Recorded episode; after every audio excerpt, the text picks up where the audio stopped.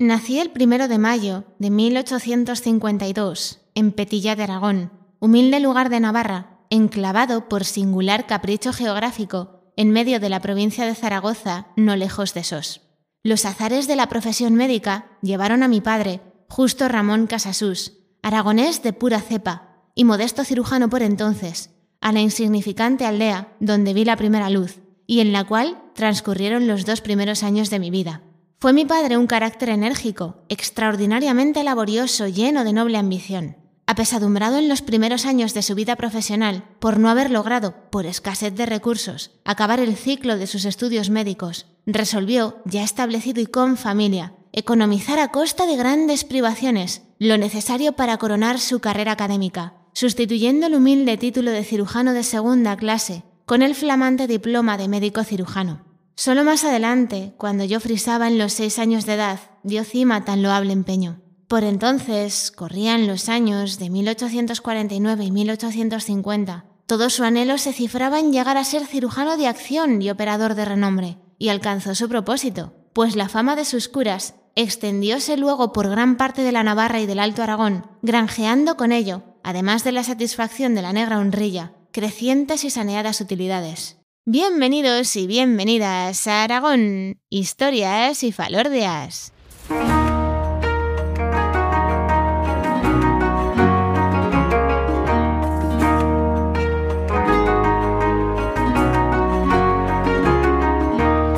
Hola viajeros y viajeras, os habla como siempre María Argota, historiadora y divulgadora cultural. Y a ver, después de episodios varios donde hemos estado hablando de leyendas, también de recreaciones históricas, de brujerías que hemos hablado hasta de reliquias ya, pues hoy nos vamos a centrar en la vida de uno de los personajes más importantes de la historia de la medicina en España y no es cualquiera. Os estoy hablando del padre de la neurociencia, en este episodio 78 vamos a descubrir un poquito más a Santiago Ramón y Cajal.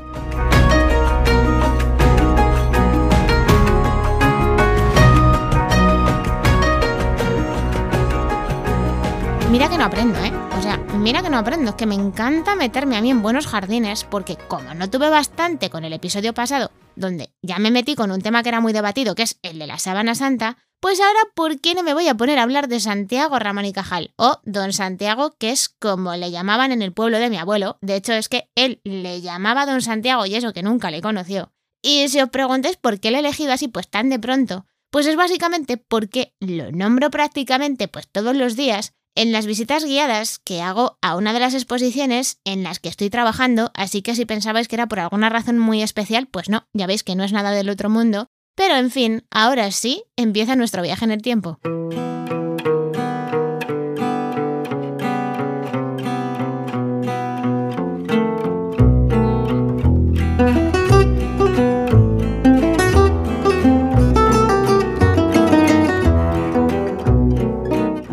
Estamos en Petilla de Aragón, que a ver, aunque lleva ese apellido y geográficamente está en la provincia de Zaragoza, pues administrativamente, digamos que esto es como una especie de isla que pertenece a Navarra y además por una razón muy curiosa y es por un préstamo que nunca se devolvió. Y sí, es por un préstamo.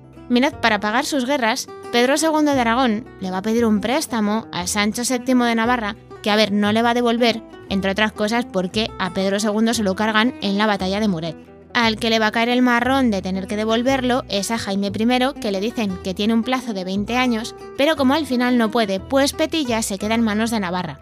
Y a una casa de piedra, que hoy es un museo, que está en la calle mayor de esta especie de islote navarro en mitad de las cinco villas, pues va a llegar un matrimonio que nació en el pueblo de la Rest, que está cerca de Sabiñánigo. Espero que hasta ahora no os hayáis perdido.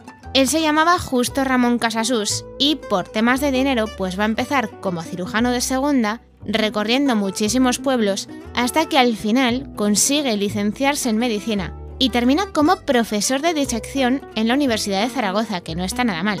Y ella era Antonia Cajal Puente y en la res pues va a conocer de niña al que luego se va a acabar convirtiendo en su marido. Como cirujano de segunda, al que le toca ir de un pueblo para otro, pues justo Ramón, se movía bastante por toda la zona de las cinco villas y también por Petilla de Aragón. Y va a ser en este pueblo, donde en esa casa de piedra de la calle Mayor, que os he dicho que ahora es un museo, nació un 1 de mayo de 1852 el primer hijo de este matrimonio, Santiago Ramón y Cajal. A ver, Santiago aguanta poco en Petilla, pero es que por la profesión que tiene el padre, la familia pues va a tener que viajar un montón. Cuando Santiago solamente tiene dos años, los Ramón y Cajal se vuelven para La Res, que es el pueblo del que viene el matrimonio, donde van a hacer Pedro, que es el segundo de los hijos. Un año después, de La Res se nos van para Luna, que está en las Cinco Villas, y allí van a pasar otro año. Y de Luna se van a Valpalmas, donde vivirán cuatro años. Y Valpalmas es un pueblo que para mí es importante porque de allí era mi abuelo.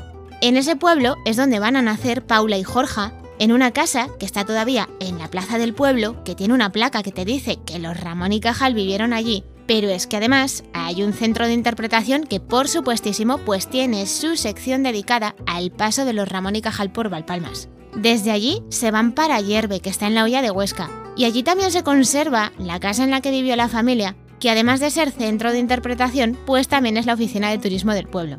Y entre La Res, Luna, Valpalmas, Ayerbe, bueno, pues Santiago se va a empezar a educar en diferentes escuelas rurales.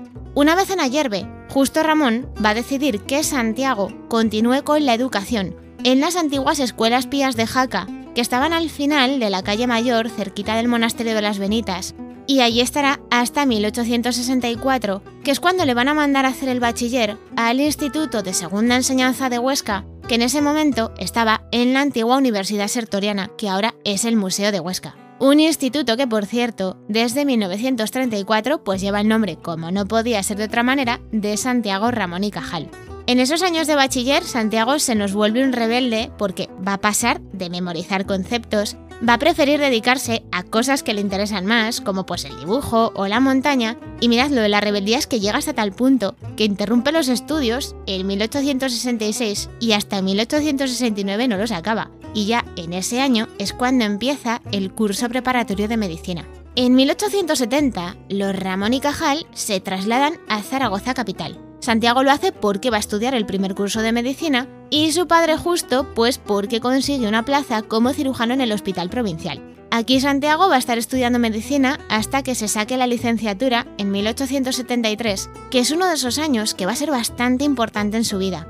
Resulta que nada más licenciarse, pues a Santiago lo van a llamar a filas. Pensad que políticamente estamos en una época que, hombre, pues es bastante complicadita. Pero es que tanto dentro como fuera de España y lo que le va a pasar es que le toca hacer el servicio militar obligatorio.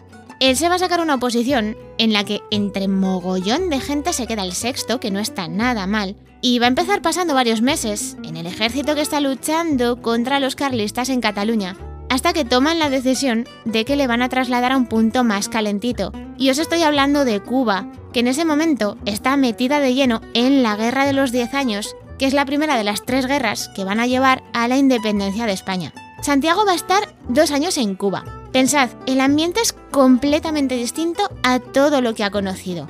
Pero es que allí, además de encontrarse con algo que es completamente diferente, pues le va a pasar que contrae el paludismo. Y volver a España tan enfermo que es que va a necesitar la ayuda de toda la familia para poder salir adelante. Ya en España, y por supuesto recuperado, pues lo nombran ayudante interino de anatomía en la Universidad de Zaragoza, que este digamos que es uno de esos puestos que va a hacer que su carrera empiece a despegar. En 1877 se va a trasladar a Madrid para examinarse de las asignaturas del doctorado y allí va a ser donde empieza su relación con el que va a ser el gran amor científico de su vida, que es la histología, que es el estudio de la composición, de las estructuras y de las características de los tejidos orgánicos. Y perdonadme los médicos, he dicho alguna burrada que es bastante probable. Allí en Madrid va a conocer a Aureliano Maestre de San Juan, que digamos que es la persona que orienta a Santiago en estos primeros años en los que empieza con la histología, pero es que es también el que se va a convertir en su padrino de doctorado, que al final se lo va a sacar con una tesis que se titula Patogenia de la inflamación. En 1878, Santiago pues va a intentar sacarse unas oposiciones a catedrático de anatomía en Madrid, pero la jugada le sale bastante mal, no las aprueba. Pero eso sí, un año más tarde le van a nombrar director de los museos anatómicos de la Universidad de Zaragoza y vuelta otra vez para Aragón, donde va a volver a vivir otro de esos momentos que va a marcar su vida. El 19 de julio de 1879, con una parte de la familia diciéndole no, pues se va a casar en la iglesia de San Pablo con la ostense Silveria Fañanás. Y como el propio Ramón y Cajal siempre reconoció, Silveria fue más que su mujer, que es que personal, y vais a ver que profesionalmente le va a deber una parte bastante importante de lo que luego llegará a ser. Mientras estuvo como director de los museos anatómicos en la Universidad de Zaragoza, pues va a publicar sus primeros trabajos científicos se vuelve a presentar otra oposición y otra vez que le vuelven a tirar, pero es que el que la sigue la consigue. Y en 1883 va a terminar ganando la cátedra de anatomía de la Facultad de Medicina de Valencia. Esos cuatro años que va a estar allí van a ser el punto de partida de esa carrera tan grande que tendrá después como investigador. Y estando en esta ciudad pues le va a pasar algo, y es que va a vivir la epidemia de cólera de 1885, en la que va a tener un papel bastante importante luchando contra la enfermedad. Pero es que la Cátedra de Valencia es solo la primera, porque es que cuatro años después de que la consigue, se saca la Cátedra de Histología de la Universidad de Barcelona y como eso le parece poco, en 1892 va a conseguir la Cátedra de Histología y Anatomía Patológica de la Complutense de Madrid, que ahí es nada. Vale, pero olvidaos ahora de lo que os acabo de decir de Madrid, vamos a volver a la cátedra esta que se saca en Barcelona. Porque resulta que durante ese periodo va a hacer un descubrimiento, que es que va a cambiar la manera de entender el sistema nervioso. Gracias a sus investigaciones, Santiago Ramón y Cajal va a demostrar la individualidad de las células nerviosas, traducido.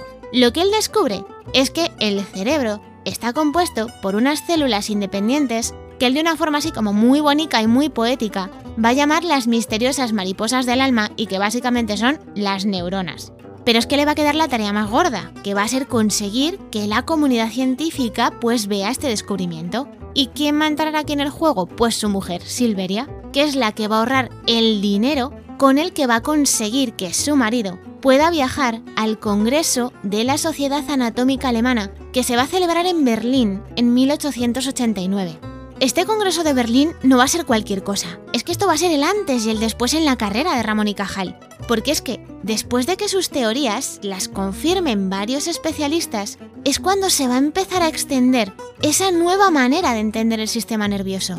Y bueno, a partir de Berlín, lluvia de reconocimientos, todos los que queráis, así por deciros algunos. Que si doctor honoris causa por la Universidad de Cambridge, que es miembro de las academias de Würzburg, de Berlín y por supuesto de nuestra Real Academia de Ciencias. Que es que estos son solo unos pocos, que es que a lo largo de su vida recibió pero mogollón, que los podéis buscar todos que están en internet. Lo que pasa es que lo de Berlín es el principio. Le queda algo muy gordo todavía por llegar.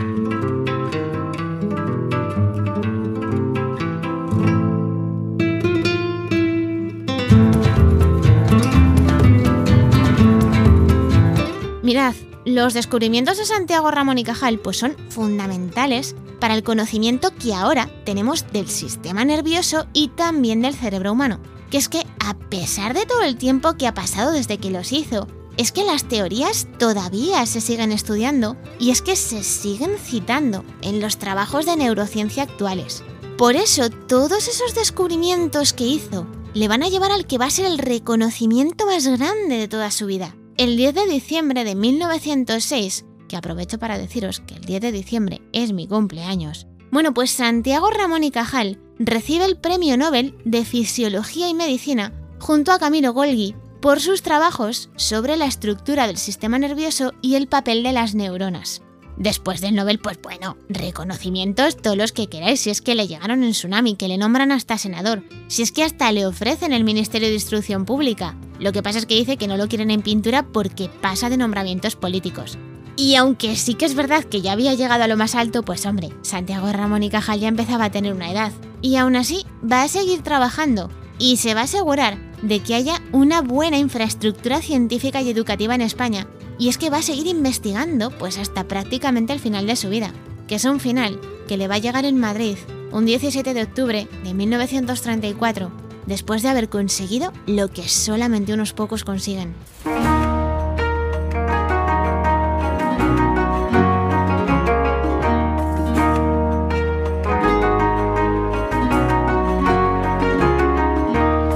Y hasta aquí el episodio de hoy. Quiero que sepáis que si ya nombraba con mogollón de gusto a Santiago Ramón y Cajal, pues ahora todavía más, Y ya lo sé, si conocéis su figura, pues es que me he dejado por el camino muchos de los reconocimientos, muchos de los logros, pero es que pensad que los episodios de este podcast duran de 15 a 20 minutos, a veces un poquito más, y es que dan para lo que dan.